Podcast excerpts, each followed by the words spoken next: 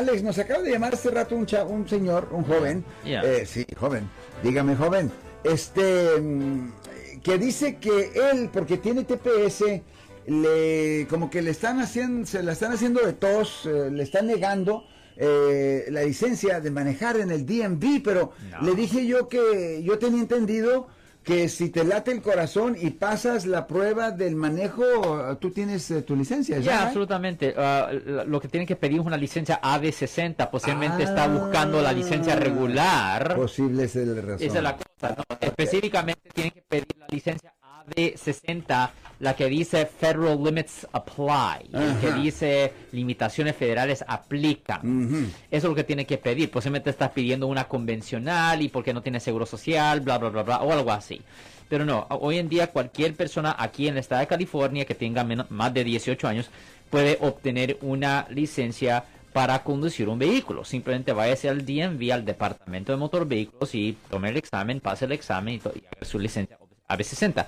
Es súper importante hacer eso. Nunca, no esté conduciendo un vehículo sin licencia.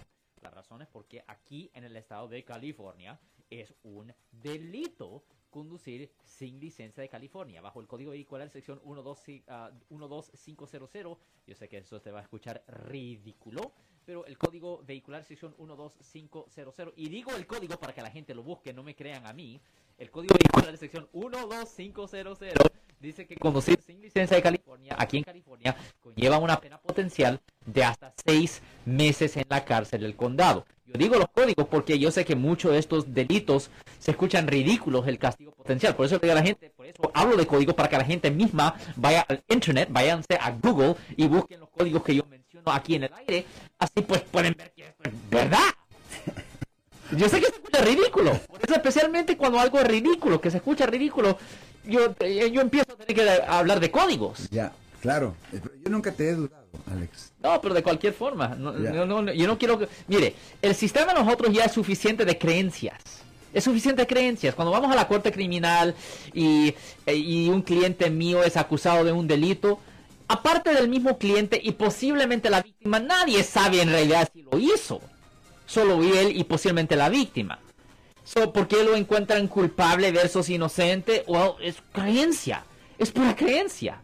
Que para mí es ridículo. La idea de que se tiene que votar para decidir si fulano de tal es culpable o inocente. Ahora el problema es que no, qué alternativa de sentencia tenemos.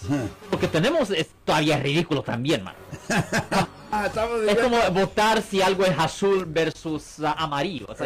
Si les gustó este video, suscríbanse a este canal, aprieten el botón para suscribirse y si quieren notificación de otros videos en el futuro, toquen la campana para obtener notificaciones.